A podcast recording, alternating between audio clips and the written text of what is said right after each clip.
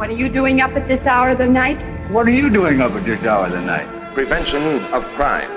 Every hour of the day and night. Movie. Break! Is the team that protects your property and you.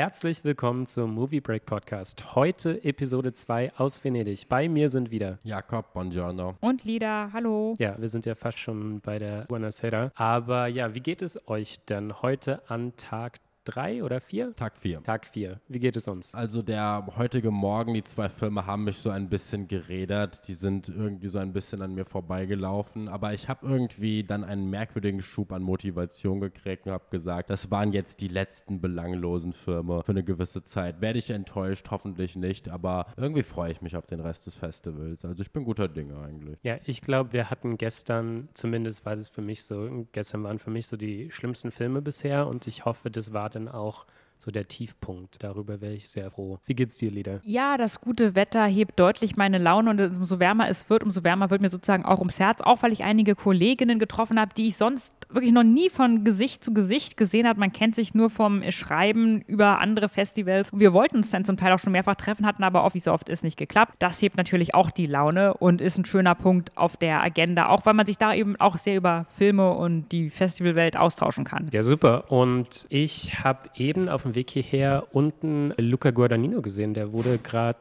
ich glaube, dem wurde heute, das muss jedenfalls so sein, wenn ich mich da nicht total irre, dem wird ja hier so ein Karrierepreis verliehen. In der, ja, hier nennen die das ein bisschen anders, aber im Großen und Ganzen ist es die, wie nennt man das nochmal? The Durante dell'Autori Days of the Author. Super, genau. Und da hat er eben einen Preis bekommen. Hat, glaube ich, auch einen Kurzfilm hier mitproduziert und ja, da war so eine kleine Menschenmenge. Aber hier sind ja immer so viele Leute. Das heißt, egal wo man sich umdreht, irgendwo findet man immer irgendwas Interessantes, was gerade vor sich geht. Und im Presseraum ist eben gerade auch so eine Menschenmenge zu hören gewesen. Ich glaube, da wurde draußen protestiert, aber das ist wieder so ein Ding. Man bekommt so am Rande mit, ja, es gibt hier irgendwie Proteste. Ich kann euch noch nicht mal sagen, worum es da ging, aber ja, sie wurden offenbar auch auf den Fernsehern hier übertragen. Habt ihr davon was mitbekommen? Gar nicht, nein. Ich auch nicht, aber ich frage mich natürlich, ob es mit einem Film zu tun hat, über den wir später noch reden. Ah ja, ja. Äh, stay tuned. Und ja, vielleicht gehen wir gleich zu unserem ersten Film heute. Das ist der heiß erwartete Poor Things von Yorgos Lantimos. Ich muss natürlich euch fragen, habt ihr eine längere Beziehung mit dem Regisseur? Habt ihr seine Filme gesehen? Wir kennen alle noch The Lobster, The Killing of a Sacred Deer und natürlich für viele der, der Film, der ihn groß gemacht hat damals, Dogtooth. Ja, wie ist eure Beziehung zu dem? Also ich habe damals im zarten Alter von 15 Dogtooth gesehen und war total verstört, konnte monatelang an nichts anderes außer an diesen Film denken und wollte unbedingt mehr von diesem Regisseur. Jetzt habe ich das Gefühl, seitdem er in Amerika mit The Lobster groß durchgestartet ist, Dogtooth war ja sein, war ja noch komplett in Griechenland. Seitdem er durchgestartet ist, ist er zu so einem einer dieser frühen A24 Favorites geworden und deswegen, auch wenn ich seine Filme seitdem alle sehr sehr mag und vor allem The Lobster sehr mochte, ist mir der Hype um seine Filme so ein bisschen unangenehm, weil er so ein bisschen in dieses Weirdcore driftet, ohne dass so eine genaue Auseinandersetzung mit den Themen, die er überhaupt verhandelt, stattfindet. Aber das ist nur der Kontext. Also The Lobster fand ich zum Beispiel sehr faszinierend. The Killing of a Sacred Deer auch wahnsinnig markant. Mit The Favorite hatte ich meine Probleme. In meinen Augen driftete er mir dann sehr in so ein Oscar-Kino und in meinen Augen hat der Film mir zu viele offene Türen eingerennt. Aber trotzdem, gerade was die Optik seiner Filme angeht, ist er auf, bleibt er auf stetig hohem Niveau und seine Filme bleiben einzigartig und bleiben faszinierend. Und bei dir, Lieder? Bei mir war es ganz ähnlich. Ich habe auch als erstes Dogtooth gesehen, fand ihn großartig, ich finde ihn immer noch toll, ganz viele komplexe Themen darin und ich konnte mich sogar ähm, auch zu noch Jahre oder na, fast schon zehn Jahre später, also ganz alt ist der Film ja noch nicht, aber damit auseinandersetzen. So viele Ebenen sind da drin und er bleibt für mich auch zeitlos aktuell der beste von Lantimos. Lobster hat mir persönlich nicht so zugesagt, was nicht heißt, dass ich ihn schlecht finde. Er hat mir einfach nicht so viel Spaß gemacht, den zu gucken, auch wenn ich den gut bewerten würde auf einer rein professionellen Ebene. The Favorite war dann schon wieder unterhaltsamer, obwohl ich das nicht abstreiten kann, dass er doch eher Hollywoodesk ist als typisch Lantimos. Und somit war ich auch sehr gespannt, wie jetzt der neueste Film wird, dieser Poor Things, der ja so ein bisschen auch in so eine Horrorrichtung gehen sollte, was ja mein Lieblingsgenre ist. Ja, ich bin ein bisschen langweiliger. Ich bin mit The Lobster ins Lantimos-Universum eingestiegen und der hatte mich damals echt begeistert. War natürlich noch vor meiner Kannzeit, aber einfach klassisch im Kino gesehen und ich fand ihn damals wirklich super, weil mir diese Art, wie er mit Sprache spielt, auch sehr viel Freude bereitet hat. Und dann nach und nach habe ich noch Dogtooth nachgeholt und eben die regulären Releases der anderen einfach so mitbekommen. Ja, und jetzt sind wir hier also bei Poor Things, einer Romanadaption von Alistair Gray, ist ein Schotte, der mittlerweile auch verstorben ist. Und das ist auch so ein Roman, der ist ein bisschen umfassender als diese filmische Version, die wir hier haben. Der ist zum einen mehr auf die schottische Landschaft fokussiert und hat auch mehr Charaktere, die er da fokalisiert. Aber hier sind wir eigentlich in der reinen Emma Stone Show. Emma Stone und natürlich auch ihr zwischenzeitlicher Geliebter Mark Ruffalo. Und ja, was ist das eigentlich für eine kuriose Story-Konstruktion? Also da muss ich schon sagen, da war ich gleich früh eigentlich eingenommen davon. Das ist eine sehr interessante Konstellation. Könntest du beschreiben, was, was ist da so passiert, Jakob? Das ist ja ein bisschen Frankensteins Monster meets Jorgos Lantimos, oder? Ja, also um die genauen Verhältnisse aus dieser Ausgangsprämisse zu reden, darf man, man darf eigentlich nicht zu viel erzählen. So die genauen Umstände klären sich erst im Verlauf. Wir wissen nur, Emma Stone spielt Bella Baxter, eine Frau, die, sagen wir mal, ein sehr eigenes Gemüt hat. Sie verhält sich sehr kindlich schräg, beziehungsweise sie muss Sprache erst noch erlernen, was ja so ein Großthema ist für Lantimos. Und generell muss sie alles erst erlernen. Äh, sie wurde wieder zum Leben erweckt von Willem Dafoe, der hier einen deformierten Wissenschaftler spielt. Sehr gefeiert. Ja, es, es spielt so in der Zeit, wo gerade so diese öffentliche Autopsie sehr, sehr bekannt und beliebt wurde und die Arbeit am Körper mehr Popularität erfahren hat. Und es ist eigentlich, wenn man es so auf den Punkt bringen kann, so eine Art Coming-of-Age-Geschichte von Bella Baxter. Sie beginnt, sich selbst zu entdecken, das heißt ihren eigenen Körper, ihren eigenen Geist, aber auch die Gesellschaft, in der sie lebt. Und sie gerät im Verlauf des Films an unterschiedliche Gestalten und zieht auch bald raus in die Welt. Und im Großen großen Kontext geht es um so das Kernthema von Lantimos Film, nämlich wie hält die Gesellschaft uns gefangen? Welche, inwiefern wirken sich die Restriktionen auf uns indirekt aus und gibt es einen Ausweg daraus? Dieses Motiv wurde ja auch schon in der Plakatkampagne und in den Trailern so ein bisschen ersichtlich, weil es da immer so eine Gitterstruktur gab, als wären die Charaktere irgendwie gefangen. Und auf eine gewisse Art ist diese kindliche, kindische Emma Stone-Figur ja auch in diesem Zuhause des Wissenschaftlers gefangen. Und ja, wie ist es dir damit ergangen wieder? Ja, der Stoff greift ja ganz deutlich zurück auf Mary Shelley, was man auch darin merkt, dass der von Willem Dafoe gespielte Charakter Godwin heißt. Zum einen klingt da natürlich Mary Shelleys Mädchenname Godwin an, zum anderen aber auch Gott, also Gott, dass er für sie, also so nennt sie ihn auch mehrfach, Gott als Abkürzung von Godwin, aber natürlich auch auf die Schöpferfigur hier reduziert. Und es geht natürlich darum, auch um männliche Hybris, denke ich, mehr als um eine wissenschaftliche Skepsis, denn es sind im Plot mehrere Männer, insgesamt vier, drei spielen eine größere Rolle, die alle auf ihre Weise versuchen, Bella Baxter zu kontrollieren oder nach ihrem Bild zu formen, sei es jetzt ganz unmittelbar, dass sie sie operieren oder physisch formen, wie es ihr Gottvater Godwin tut, oder versuchen sie in eine bestimmte Richtung zu lenken,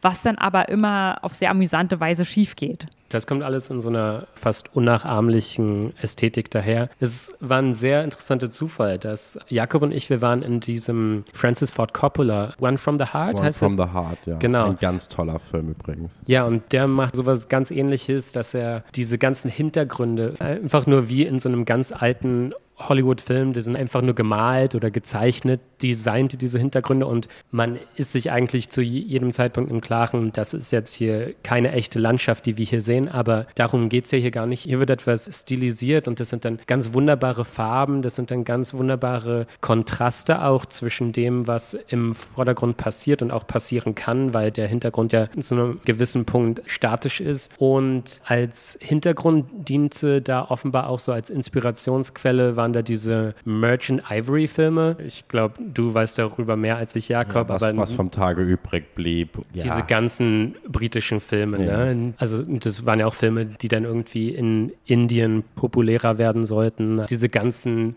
britischen Darsteller wie Maggie Smith, Emma Thompson. Anthony Hopkins. Genau, und so weiter und so weiter. Diese ganzen Literaturverfilmungen, die wurden da eben Mitte des 20. Jahrhunderts viel gedreht, diese historischen Sachen. Und ja, was ich hier besonders spannend fand, und ich denke, das ist vielleicht ein offensichtlicher Punkt, aber dieser Kontrast zwischen oder diese Ununterdrücktheit des Triebes, der zustande kommt dadurch, dass wir eben ein ja, mentales Kind in einem Frauenkörper haben, der eben schon weiter gereift ist und dass dadurch eben gewisse Situationen zustande kommen, die sonst dieses gesellschaftliche Korsett eigentlich einschränken würde. Und das hat immer mal wieder zu sehr witzigen, unterhaltsamen Szenen geführt. Ich muss sagen, diese Sprachakquise in der ersten Hälfte, das ist wirklich großartig gemacht, dass Bella Baxter gewinnt ein immer reicheres Vokabular, das aber teilweise nicht immer stimmig ist. Also dann kommen irgendwie Fachbegriffe aus der Wissenschaft, die werden auf kuriose Weise mit den einfachstmöglichen Syntaxen verwoben und diesen ganzen Prozess zu beobachten, das fand ich super spannend. Ich glaube, am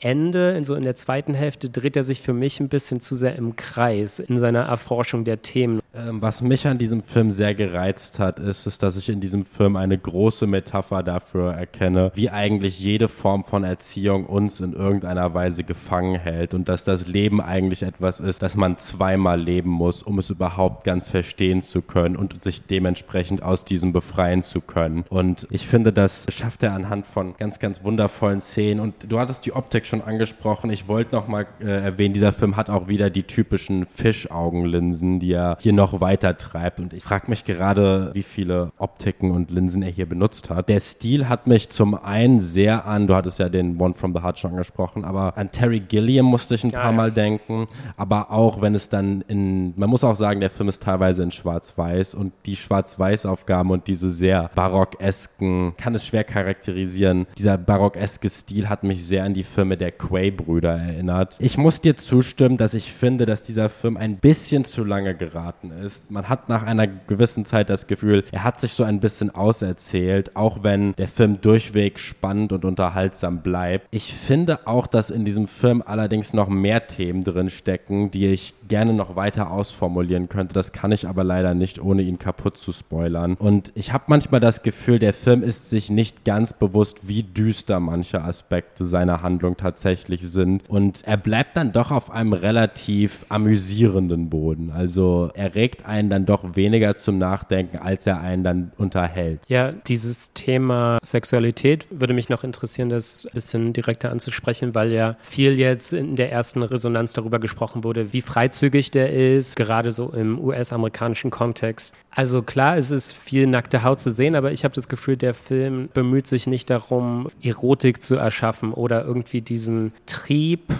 Das hatte für mich eher so was wie mit Sport zu tun, mit so einer, ja, mit so einer rein fast aseptischen Notwendigkeit. Aber da hatte ich selten das Gefühl, es wurde irgendwie, ja, schmutzig oder es ging auch irgendwie in ungeschmackvollere Gefilde. Also ist es ein Aspekt, den du interessant fandest, Lieder? Oder? Ähm, das war für mich tatsächlich der nervigste und uninteressanteste und auch letztlich ärgerlichste Aspekt, auch weil ich in einigen Punkten problematisch finde. Zum einen wird hier suggeriert, dass eine Art intellektuelle Reife und Befreiung nur über Sexualität funktionieren kann, was extrem reduktiv ist und auch schlichtweg falsch. Äh, natürlich finden vielleicht manche Leute darüber eine Freiheit, aber eher ist ja Sexualität das Gegenteil von Intellektualität. Und dann der andere Punkt, dass sie ja de facto einen kindlichen Geist hat und das suggeriert, dass allein die körperliche Entwicklung beim Menschen einer voll ausgelebten Sexualität auch im frühen Kindesalter entgegenstünde und das sehe ich anders und dass die geistige Reife da eben eine wichtige Rolle spielt und Kinder auch gar nicht diesen Sexualtrieb haben. Also Kinder haben auch eine Sexualität oder erforschen das, aber das ist nicht der Sexualtrieb, den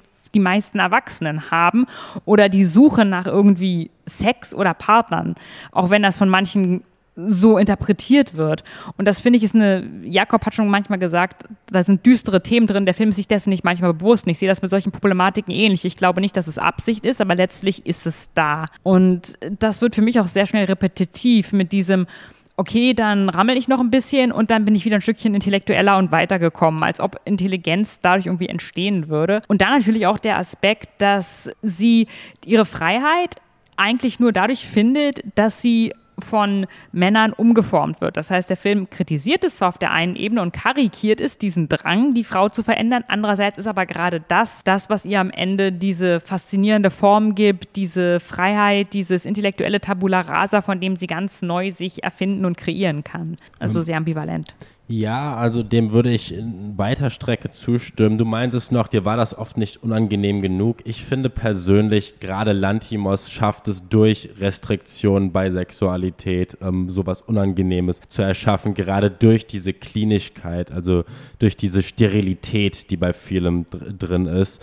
Ähm, das hier ist jetzt ein Film, der sich deutlich schmutziger anfühlt als jetzt die Monarchshäuser in The Favorite oder das geputzte Haus in Dogtooth. Aber es gab dann eine Szene, die mich sehr an Dogtooth erinnert und die spielt in einem Bordell, wo ein Vater seinen Kindern Sexualität zeigen möchte anhand von und gerade das, dieses Sexualität ist etwas, das jemandem einverleibt werden muss, dass jemand erzwungen werden muss, das erlernt werden muss. Gerade das hat mir dann, fand ich dann doch überraschend unangenehm und das war so eine der, der Spitzen dieses Filmes. Aber letztendlich hatte ich auch das Gefühl, dass, was diesen Film so ein bisschen davor bewahrt, herausragend für mich zu sein, ist seine Showhaftigkeit. Also man hat das Gefühl, Lantimos weiß, dass er hier einen jetzt mit seinem Ruhm im Amerika einen eher ich sag mal, prüderes Publikum hat und kostet dann das mehr aus, als er es jetzt genau tiefer ausformulieren möchte. Hm, vielleicht noch zwei Aspekte hier. Ich glaube, wir müssen einfach mal ganz kurz erwähnen, dass es ja auch so eine Art, ja,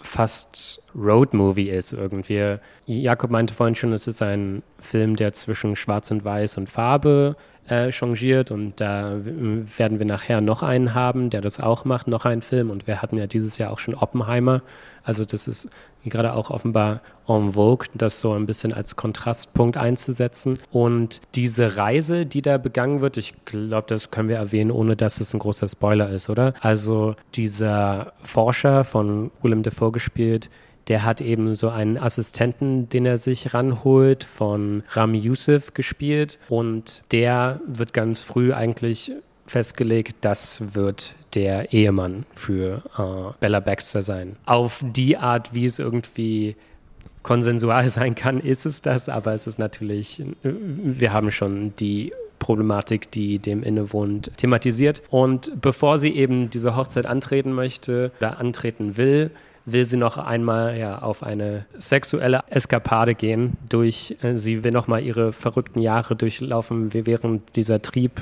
für sie noch so stark ist. Und dann geht sie eben mit Mark Ruffalo, der sie da äh, stark bezirzt und sich als ja sexueller Gott äh, offenbart, mit dem geht sie dann eben auf Reisen. Und je länger die Reise geht, desto mehr wie auf so eine halb parodistische Art der Heldenreise je mehr entfremdet sie sich auch von ihm, weil sie immer mehr auch mit Literatur, mit Philosophie und so weiter in Berührung kommt. Und es gibt ja da auch eine ganz tolle Szene auf einem Dampfer. Diese Dampferfahrt wird auch nur angetreten, weil diese Mark Ruffalo-Figur sie eben auch da festgurten will, an dieses Schiff, an dieses Schiff so festbinden will. Aber es gibt noch diese ganz tolle Gastdarstellerin, ich habe jetzt vergessen. Hanna Schigula, die man ja aus sehr vielen Rainer Werner Fassbinder-Filmen kennt. Und ganz kurz noch, es ist auch eine sehr schöne Parodie auf, die, auf das alte Europa, also wo auch sehr viele Klischees bedient wird. London steht für Dekadenz, Paris steht natürlich für Hedonismus, Athen steht für Kultur, aber auch Gefangenschaft. Mhm. Ja, Gibt es da noch etwas, was wir dazu sagen wollen? Vielleicht nur, dass die Kostüme von Holly Woodburn, heißt sie, glaube ich, ganz grandios und für mich so Oscar-reif definitiv sind. Es würde mich nicht wundern, wenn die zumindest nominiert werden. Mhm. Ja gut, und wir gehen weiter zu einem Film, der wahrscheinlich noch heißer erwartet worden wäre, jedenfalls von den anwesenden Journalistinnen am roten Teppich, wenn eben die ganzen Leute da gewesen wären. Das ist Maestro von Bradley Cooper, der sich ja solidarisch mit den Streiks bekannt hat und hier nicht anwesend ist. Und ja, nach A Star is Born 2018 ist er jetzt hier also mit Maestro am Start.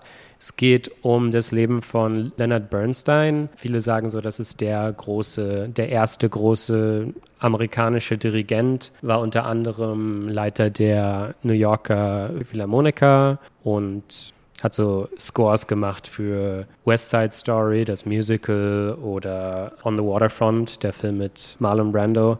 Und das ist jetzt eben so eine Art Biopic, das sich, je länger es dauert, eher so als ein Szenen einer Ehe entwickelt, zu einem äh, Szenen einer Ehe. Und auch mal wieder so eine Sache, die es wirklich erst seit dem Internetzeitalter gibt. Es gab so eine ganz kuriose Kontroverse darum, dass Bradley Cooper eine verlängerte Nase hat. Also ich weiß nicht, ob wir darauf jetzt weiter eingehen wollen, aber der Mann hatte eben eine längere Nase und Bradley Cooper hat eine längere Nase getragen, also durch das Kostüm. Das Kostüm fand ich übrigens unfassbar beeindruckend hier, also die Maske, wie er in den älteren Jahren hier aussieht. Und das ist ihm von einigen Leuten als antisemitisch und so weiter ausgelegt worden. Aber ja, vielleicht davon ab, Maestro, Jakob, was war das? Äh, das war ein Biopic, wo jemand sehr, sehr dringend den Oscar haben will, würde ich sagen. Bradley Cooper hat hier in Venedig kein Glück, meint ein zweites Mal. Also jetzt darf er nicht da sein wegen des Streiks. Dann sein letzter Film Stars Born wurde ja damals äh, der Sala Grande bei der Weltpremiere von einem Blitz getroffen, weswegen die Projektion für 15 Minuten ausgesetzt werden musste. Scheinbar hatte Gott etwas gegen diesen Film oder wer auch immer dafür gesorgt hat. Ja, also Bradley Cooper transformiert gefühlt während während des Films immer stetiger in Popeye während der, während der Farbfilter auch hier wieder sehr stark umschwingt. Meinen Augen unfassbar beliebig. Also ich habe keinerlei Sinn und Zweck gefunden, warum dieser Film teilweise in Schwarz-Weiß und teilweise in Farbe ist. Oh, ich glaube, das ist ganz einfach zu klären. Ich glaube, seine frühen Jahre sind in Schwarz-Weiß und die späteren sind dann in Farbe. Ja gut, okay, aber das ist ja ein bisschen sehr arbiträr. Also man nimmt so die ersten Jahre und dann die späten Jahre. Aber gut, okay. Lassen wir das mal lassen wir das mal gelten. okay, aber ich glaube, ich habe dazu einen Gedanken. Ich, also ich habe das so aufgefasst, dass die, diese ersten Jahre in Schwarz und Weiß, in diesem Monochrom, das ist ja eher so etwas für die Geschichtsbücher und so weiter. Das ist das, was irgendwie feststeht, das Jahrhundertgenie und so weiter, die geschriebene Geschichte. Aber dann tritt so das Leben auch mehr und mehr zutage in all seinen Facetten, in all seinen Farbtönen und eben auch besonders seine Beziehung zu seiner Ehefrau Felicia, gespielt von Carrie Mulligan, genau. Ganz kurz, gibt in einer Szene ein Streitgespräch zwischen den beiden, wo der, wo die Figur Felicia mir sehr aus der Seele gesprochen wird, nämlich sie beschuldigt ihren Mann dafür, dass du willst nicht, dass wir deine Musik verstehen damit du für immer das unannahbare Genie bleibst. Und das Problem ist, also sie sagt, deine Wahrheit ist eine Lüge. Und das Problem ist, dass der Film genau dasselbe macht, weil dieser Film interessiert sich gefühlt überhaupt nicht für die Musik von Leonard Bernstein. Er interessiert sich weder für seinen künstlerischen Prozess noch dafür, was seine Musik eigentlich bedeutet hat, dass das eine politische Bedeutung hatte, dass hier jemand sehr markant, sehr provokant versucht hat, einen eigenamerikanischen Stil in einem von oft, das wurde dann oft sehr angeeignet im linksliberalen Sektor. Aber all das sehen wir hier nicht, all das bekommen wir nicht erzählt. Stattdessen bekommen wir mal wieder, wie es in sehr vielen Biopics äh, der Fall ist, die uninteressantesten Aspekte einer Figur, nämlich dessen Privatleben, dessen Beziehung zu seiner Frau, dessen Beziehung zu seiner eigenen Bisexualität. Dann gibt es natürlich die obligatorischen Name-Droppings. Inszenatorisch ist das auch alles sehr, sehr anbiedernd. Es gibt am Anfang eine sehr schöne Stummfilm-Tanzszene, Szene, wo er auf Matrose macht und das fand ich noch sehr ansprechend, aber auch da ist mir nicht ganz klar geworden, was jetzt der narrative Sinn dahinter sein sollte. Konntest du denn mehr abgewinnen, Lieder? Leider nicht. Halt äh, harmloses Hollywood-Hochglanz-Kino. Auch, wie ich noch sagen würde, hetero-Hollywood-Hochglanz-Kino. Wir sehen natürlich wieder die heterosexuelle Beziehung als Fokus des Films. Sie ist idealisiert. Das sind die Figuren, die, mit denen man sympathisieren sollte. Und das, das Schwule, das Queere, das kommt dann da immer so störend rein. Und das sind dann auch immer so die Beziehungen, die so wirken, als ob sie ihn mehr in so eine exzessive, vielleicht auch drogensüchtige Richtung drängen. Also es ist deutlich doch schon eine moralische Konnotation dabei, auch wenn Bradley Cooper das jetzt nicht so macht, dass er das eine verdammt, merkt man es aber unterschwellig immer noch doch, dass da diese Klischees einfach da sind. Das ist das dekadente, ausschweifende Leben und hier haben wir das schöne Familienleben, was ganz klar auch als das Wünschenswerte, das Positive geframed ist. Und wir, wie Jakob auch schon weitgehend erklärt hat, auch nie sehen, woher kommt vielleicht seine Inspiration. Vielleicht erstickt ihn ja dieses Familienleben auch. Oder wo kriegt er seine Ideen her? Wir haben, es wird im Film ein bisschen so gesagt, es ist der erste große amerikanische Dirigent oder Komponist. Ja, whatever happened to George Gershwin, der übrigens ein eines von den großen Vorbildern von Leonard Bernstein war. Und das sehen wir alles nicht. Wir sehen keine Krisen, wir sehen keine Konflikte. Der Film beginnt schon da, wo seine Karriere eigentlich in Sack und Tüten ist und dann wird es von da nur noch besser. Da gibt es keine Probleme und wenn der Film dann die Krebserkrankung der Frau in den Mittelpunkt drückt für eine gewisse Zeit, wirkt das richtig so, als ob Leonard Bernsteins Leben so unproblematisch gewesen war, was es eben auch weitgehend zutrifft, dass man sich schon von anderen Leuten die Probleme holen muss, um irgendeine Problematik in den Film zu bringen. Ja, dem würde ich äh, definitiv zustimmen. Ich schaue gerade in meine Notes, wie komplett, also wir sehen ihn, ich habe extra auf die Uhr geschaut, wir sehen ihn, glaube ich, es vergeht eine Stunde, bis wir ihn wirklich mal bei der Arbeit sehen und da sehen wir ihn halt einmal, wie er dirigiert und das war's dann damit. Und dann gibt es so ganz komische Momente, wo man versucht, so seine Stücke mit einzugliedern. Also es gibt da so eine Szene, wo er mit seiner Familie in das neue Haus einzieht und dann läuft aus irgendeinem kom komplett mir nicht äh, klar werdenden Grund läuft da der Jet-Song aus West Side Story im Hintergrund. Also habe ich überhaupt keine Motivation gesehen und ich persönlich habe gedacht am Anfang, gut, okay, das wird hier so ein etwas planloser Fanboy-Film, aber jetzt nach dem Film hatte ich das Gefühl, so richtig interessiert hat sich Bradley Cooper für ihn nicht. Also für mich wirkt das hier so, wie als ob er sich versucht hat, ihn anzueignen, weil er unbedingt die Goldtrophäe haben will. Ja, und ich glaube, vielleicht war diese ganze Arbeit für ihn auch offenbar nicht so wichtig für Bradley Cooper. Also er hat auch in, im Rahmen des Festivals so verlautbaren lassen, dass diese Beziehung eigentlich so das Kernstück der Geschichte für ihn war und gar nicht so Bernsteins Arbeit per se. Was ja ein bisschen komisch ist, weil dann müsste man ja diesen Maestro-Titel schon ja. sehr fast sardonisch auffassen. Ist mir auch nicht ganz klar. Mir ist auch aufgefallen, dass das Narrativ ist natürlich schon sehr kompakt und irgendwie prägnant, aber nicht auf eine elegante Weise, sondern einfach minimalistisch, also sehr pragmatisch. Er findet immer so Szenen, in denen man gleich den minimalen Kontext irgendwie so geben kann. Also es gibt so eine Szene, da gibt es dann einen Zeitsprung, weil so arbeitet der Film hier immer. Es gibt immer so Zeitsprünge, ein paar Jahre oder so und wir sehen sein Gesicht immer ein bisschen weiter äh, ja einfärchen. Wir sehen immer mehr Falten auf seinem Gesicht. Das Haar wird weißer und weißer. Und in einer dieser Szenen sehen wir dann, wie ein Interview bei ihm zu Hause geführt wird. Und natürlich, damit wir auch genau wissen, was gerade in seinem Leben passiert, stellt ihn der Interviewer nicht nur den Fernsehzuschauern vor, sondern auch uns im Film. Also, oh, er hat zwei Kinder und es gibt die Ehe. Bis zu dem Zeitpunkt waren sie noch nicht verheiratet im, in der Filmhandlung. Und mir kam das irgendwie sehr funktionalistisch, aber nicht irgendwie auf ein größeres Narrativ oder auf Motive geordnet. So kam mir das vor und das fand ich ein bisschen schade.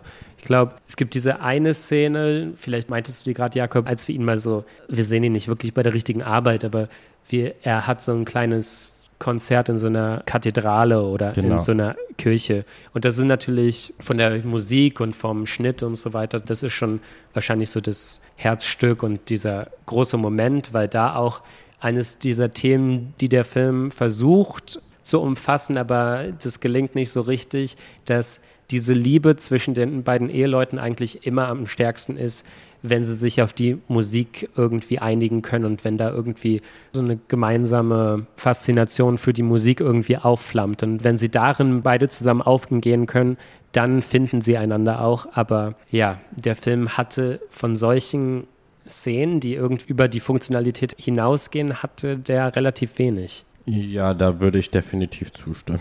Also habe nichts weiter eigentlich zu sagen zu diesem Film, außer dass natürlich die technischen, ich wollte vielleicht noch zur Optik noch was sagen. Ja, gerne. Der Film ist, sieht definitiv gut aus. Mich hat er von der Optik sehr an das andere Netflix, in Anführungszeichen, Biopic Blond erinnert, dass auch wir hier einen Wechsel aus Schwarz-Weiß und Farbe mit einem sehr starken Goldstich haben. Ja, und 4 zu 3, ne? Und 4 zu 3 natürlich, hier aber konstant 4 zu 3. In meinen Augen handelt es sich hier aber um so ein totales ich sag mal, Simulacrum von so einem eigenen Stil. Also in meinen Augen wirkt das nur so, als ob man hier alle, alles, was so als ästhetisch umjubelt gilt, versucht irgendwie abzuticken. Und das ist dann auch alles so ein bisschen sehr an mir abgeprallt. Dann gibt es auch diese CGI-Plansequenzen, wenn jemand rennt aus dem Zimmer raus und ist dann plötzlich in so einer großen Opernhalle. Ja, das sah leider gar nicht gut aus, fand ich. Ja, ja, was gut aussieht, ist, wie du schon gesagt hast, das Make-up. Das sieht sehr krass aus. Aber da muss ich auch sagen, das werde ich auch langsam müde mit so dieser Überbetonung Anforderung auf das Make-up. Bitte normalisiert wieder ältere Schauspieler für vielleicht die ältere Version zu casten. Gebt Richard Gere mal wieder eine Rolle. ja, gut, ich glaube, mehr gibt es dazu nicht zu sagen, oder? Dann handeln wir vielleicht noch den ärgerlichsten Film ab, den zumindest ich gesehen habe. Der ist auf jeden Fall in den Top 2 oder Top 3 und das ist der neue von Roman Polanski, The Palace. Ja.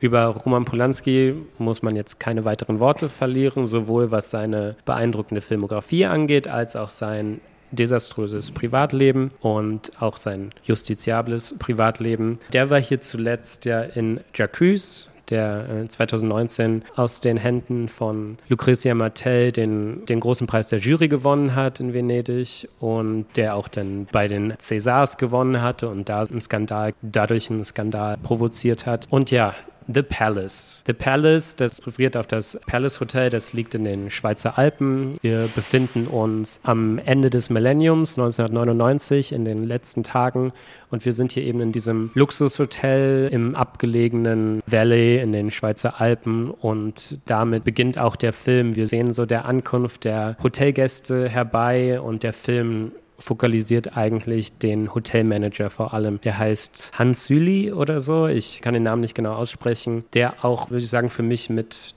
die beste Figur hier spielt, was jetzt in diesem Film vielleicht nicht so schwierig ist, da herauszustechen. Aber ja, ich muss sagen, wenn ich nicht so eingekesselt gewesen wäre von vornehmlich älteren Leuten links und rechts von mir, da wäre ich relativ schnell rausgegangen aus dem Film. Ich habe am Anfang noch gedacht, es könnte eine ganz amüsante Komödie werden, aber das hat sich relativ schnell nach fünf Minuten oder so hat sich das herausgestellt, dass hier wirklich dieser Slapstick-Humor, der da noch nicht mal in den frühen 2000ern noch funktioniert hätte, dass es alles irgendwie ernst gemeint ist und man merkt dann schon, hm, das kommt hier aus der Feder eines über 90-Jährigen und der versucht so ein paar Sachen, die Triangle of Sadness gemacht hat, aber dessen Höhen, also die er ja zweifelsohne hat, auch wenn der Film auch seine eigenen Probleme hat, erreicht The Palace hier überhaupt nicht, würde ich sagen. Lieder, sag doch mal was. Ja, also Pedro Polanski hat hier durchgehend eine filmische Katastrophe kreiert, worüber ich fast froh bin, weil ich den Film jetzt nicht irgendwie loben muss für so technische oder darstellerische Vorzüge. Es ist wirklich ganz billiges Boulevardtheater. Es fühlt sich klamaukig an. Es fühlt sich selbst für die 2000er, die da dargestellt werden, schon alt an. Richtig so 80er Jahre Humor. Da taucht dann eine Clique schönheitsoperierter alter Damen auf. Dann treffen die da ihren äh, Chirurgen, es gibt reiche Russen mit Geldkoffern und ach, zum Glück ist ja gerade Ukraine-Krieg und man darf über Russland ablästern, sonst ist das nämlich einfach nur mal Xenophobie. Solche Klischees aufwarten zu lassen, da sind homophobe Klischees drin, also wir haben dann da so tundenhafte Schwule bei und es ist alles wirklich ein Film, langes Triangle of Sadness oder mit so ein bisschen Shining-Elementen, manchmal vom Setting her, nur dass am Ende eben nicht die Kettensäge rausgeholt wird, sondern einfach nur die Sektflaschen. Und der Film läuft halt auch nirgendwo hin, der verliert sich in diesen kleinen Episoden, Pointen, die einfach nicht charmant sind, die auch nicht lustig sind, weil man all diese Pointen kennt. Die hat man schon 30.000 Mal gesehen und es ist so ein wirklich plumper Humor, der einfach nicht zieht und so macht das halt auch keinen Spaß. Und im Prinzip hat der Film auch keine Handlung. Es gibt keine Aktionskurve oder keine Spannungskurve. Mhm. Er läuft einfach ins Leere. Was ich ja persönlich nicht schlimm fände, ne? Also wenn der jetzt keine Handlung erzählt, dann ist es ja okay, weil der versucht eher so ein Panorama zu kreieren. Aber ja, was da dann erzählt wird, ich musste mir wirklich permanent an den Kopf fassen. Ich wusste nicht, was da los war. Also für mich war das ein totaler Verkehrsunfall oder so. Dem kann ich mich nur anschließen. Es ist wahrscheinlich der schlechteste Film, den Roman Polanski je gedreht hat. Aber es scheint ein wichtiger Film in der Hinsicht zu sein, dass er so das Ende einer Gattung oder mehreren Strömungen von Kino besiegelt. Nämlich die, er hat hier nicht nur das Eat the Rich Genre getötet, sondern er hat auch das Doomsday Genre gefühlt getötet. es geht hier um die Angst vor Y2K, was halt auch eigentlich völlig beliebig ist, um was es hier jetzt genau geht. Es könnte um irgendetwas gehen. Und äh, ist wie immer sehr traurig, Mickey Rourke in solchen Rollen zu sehen, aber auch John Cleese, der hier einen 80-Jährigen spielt, der in einer Beziehung mit einer, ich sag mal, ich, geschätzt 20-Jährigen ist. Er ist 97. 97. Das war so ein Anna Nicole Smith-Ding. Anna Nicole Smith, die mal Schauspielerin, auch Model war vor 300 Jahren, hatte dann einen Millionär geheiratet und dann gab es einen großen Streit darum, ob sie dem Erbe denn entspreche okay. oder nicht. Ja, dann Polanski hat auch angefangen, jetzt selbstreferenziell zu werden, aus irgendeinem Grund. Es gibt da eine sehr starke Chinatown-Referenz. Also es ist immer zwiespältig, wenn Regisseurinnen so etwas tun. Also ich kann mich an Ambulance von Michael Bay erinnern, wo es dann so eine Anspielung auf The The Rock gab. Äh, das wurde von vielen kritisch beäugelt. Das fand ich dann noch charmant. Hier ist es halt, bedeutet es eigentlich nichts, so wie der ganze Rest des Filmes nichts bedeutet. Es ist ein Film, der für, keine Ahnung, Oma und Opa oder Onkel und Tante gedreht wurden, für so ein ganz merkwürdig vulgäres Weinschwenker-Publikum, das am Sonntagnachmittag ins Kino gehen will und sich über der eigenen Dekadenz erhaben fühlen möchte. Und ich bin der Letzte, der sich über Röps, Scheiß, Penis und Dildo-Witze jetzt beschwert, aber in so einem, in, in so Ich einem muss gerade daran denken, an diese Dildo-Szene. Was war denn da los? ja, aber in so einem biederen Rahmen ist das wirklich, mir wurde wirklich übel, während ich ihn gesehen habe. Ich will jetzt nicht groß auf Drama Queen machen, aber ja, wir, wir haben hier einen Tiefpunkt erreicht. Und wie sagt man so schön, wir kennen ja alle das Meme, I used to make Rosemary's Baby and Chinatown. Okay, Grandpa, let's take you to jail, sage ich mal. Ja, ist eigentlich ein schönes Schlusswort, aber ich wollte noch ein, zwei Sachen sagen. Und zwar, dass für den Kontext, auch wenn es auch wieder total unerheblich ist, aber es wird dann auch im Fernsehen, sehen wir eben, und das könnte man dann als aktuellen Kommentar zum Krieg ansehen. Da ist halt die Ablösung von Jelzin durch Putin übergangsweise, wie es da heißt, aber wir wissen ja alle, wie es dann geendet ist. Und was sehen wir da wieder? Ich habe das Gefühl, wir sehen irgendwie so eine Bravo-Zeitung oder so eine Bild aus den frühen 2000ern, wo die moralischen Grenzen noch viel offener waren und wo man einfach alles, den größten Scheiß irgendwie fabrizieren konnte und alles darstellen konnte in den Zeitungen, solange es irgendwie Absatz findet. Wir haben so einen abgehalfterten Pornostar, wir haben korrupte russische Oligarchen, wir haben, ja, wie wir schon gesagt haben, den Milliardär mit einer jungen Amerikanerin. Wir haben Burka-Frauen, das ist ein Gag, wisst ihr, weil Ja, Das, stimmt. und das Das, ist auch einfach nur so, haha, das sind die mit der Burka, die reichen Araberinnen, so nach dem Motto. Also das ist einfach auch, das ist einfach wirklich xenophob und auch islamophob, einfach, dass man Leute zeigt, die aus einem anderen, anderen Kulturkreis kommen und einfach nur, dass die anders aussehen, soll lustig oder lächerlich sein. Haha, da trägt jemand irgendwie eine Burka. Also das ist einfach dumm. Nee, ich glaube, du verstehst es nicht. Wir können nur ihre Augen sehen, verstehst du? Das ist witzig. ja, stimmt, genau. Ja, es ist wirklich, also das ist das Niveau, auf dem dieser Film agiert und ja. also ich Dann noch einen vergessenen Sohn. Wir haben auch noch eine Storyline. um Ja, aus Tschechien kommt der verge- vergessene Sohn von diesem Trump. Mickey Rourke spielt so eine Art Trump-Verschnitt, aber natürlich vor der Präsidentschaftszeit. Ja. Ja, also ich glaube, selbst die größten Polanski-Hasser werden nicht abstreiten können, dass der Typ ja wirklich ein paar sehr gute Filme gedreht hat. Und deswegen frage ich mich wirklich sehr, wie das hier passieren konnte. Und meine persönliche Verschwörungstheorie ist, dass er diesen Film komplett absichtlich so schlecht gedreht hat, um uns quasi alle reinzulegen, um quasi zu sagen, ich, Roman Polanski, mit all der Scheiße, die ich gemacht habe, werde nicht nur immer noch auf A-Festivals eingeladen, sondern ich kann auch mit solchen Filmen hier eingeladen werden. Also mit sowas, was ich persönlich habe bis zum Ende darauf gewartet, dass es dann noch so einen doppelten Boden gibt vielleicht, der das alles dann nochmal rekontextualisiert, aber das stellt sich alles nicht ein. Ja, tatsächlich dachte ich auch eine lange Zeit, dass das vielleicht nur ein Film im Film ist. Dass es irgendwann Ja, heißt, ja. Dass so etwas in der Art oder so nur ein schlechter Film, den jemand in dem eigentlichen Film dreht. Aber nein, nein, es war dann doch alles real. Ja, ihr seht, wir haben hier Stirnrunzeln hoch drei. Und ja, ich finde es ein bisschen schade. Wir haben jetzt hauptsächlich, ja gut, wir haben über Poor Things relativ positiv geredet, aber ich glaube, wir reden hier relativ viel negativ über die Filme, aber wir sind ja noch am Anfang des Festivals und ich bin positiver Dinge, dass da noch Besseres auf uns zukommt und wir uns nicht hier immer nur auskotzen über die Filme. Ja, und ich glaube, in der nächsten Episode können wir da schon auf Positiveres hoffen. Da kommt dann Labette unter anderem von Bertrand Bonello. Und ja, gibt es noch etwas zum Abschied? Irgendwas Interessantes passiert bei euch? Äh, witzig, dass du hast am Anfang gesagt, du hast Luca Guadagnino gesehen. Ich habe ihn auch am Anfang des Festivals gesehen. Da ging er gerade, glaube ich, zu der Eröffnung. War schon so ein kleiner Fanboy-Moment. Der Typ hat sehr viele Filme gedreht, die ich mochte. Aber sonst ist es hier immer noch so ein bisschen äh, eventlos, wenn ich bin. Also Lido, obwohl die Insel ja gefüllt ist, fühlt sich immer so ein bisschen leer an. Es gibt hier so nichts, was man direkt machen kann. Aber vielleicht muss ich mich einfach noch ein bisschen umsehen und vielleicht erlebe ich ja noch ein Abenteuer irgendwo am Strand oder wir werden sehen. Ja, wir sind ja auf diesem langen Streifen hier immer nur an so einer ganz dichten Stelle, wo dann alle Leute sind. Aber dieser Streifen, dieser Lido-Insel geht ja eigentlich noch viel, viel länger. Aber den sieht man so normalerweise eben nicht. Na gut, ja, dann enden wir hier und bleibt uns doch gewogen. Und danke, Lieder, und danke, Jakob. Gerne. Bis bald. Bis zum nächsten Mal. Ciao.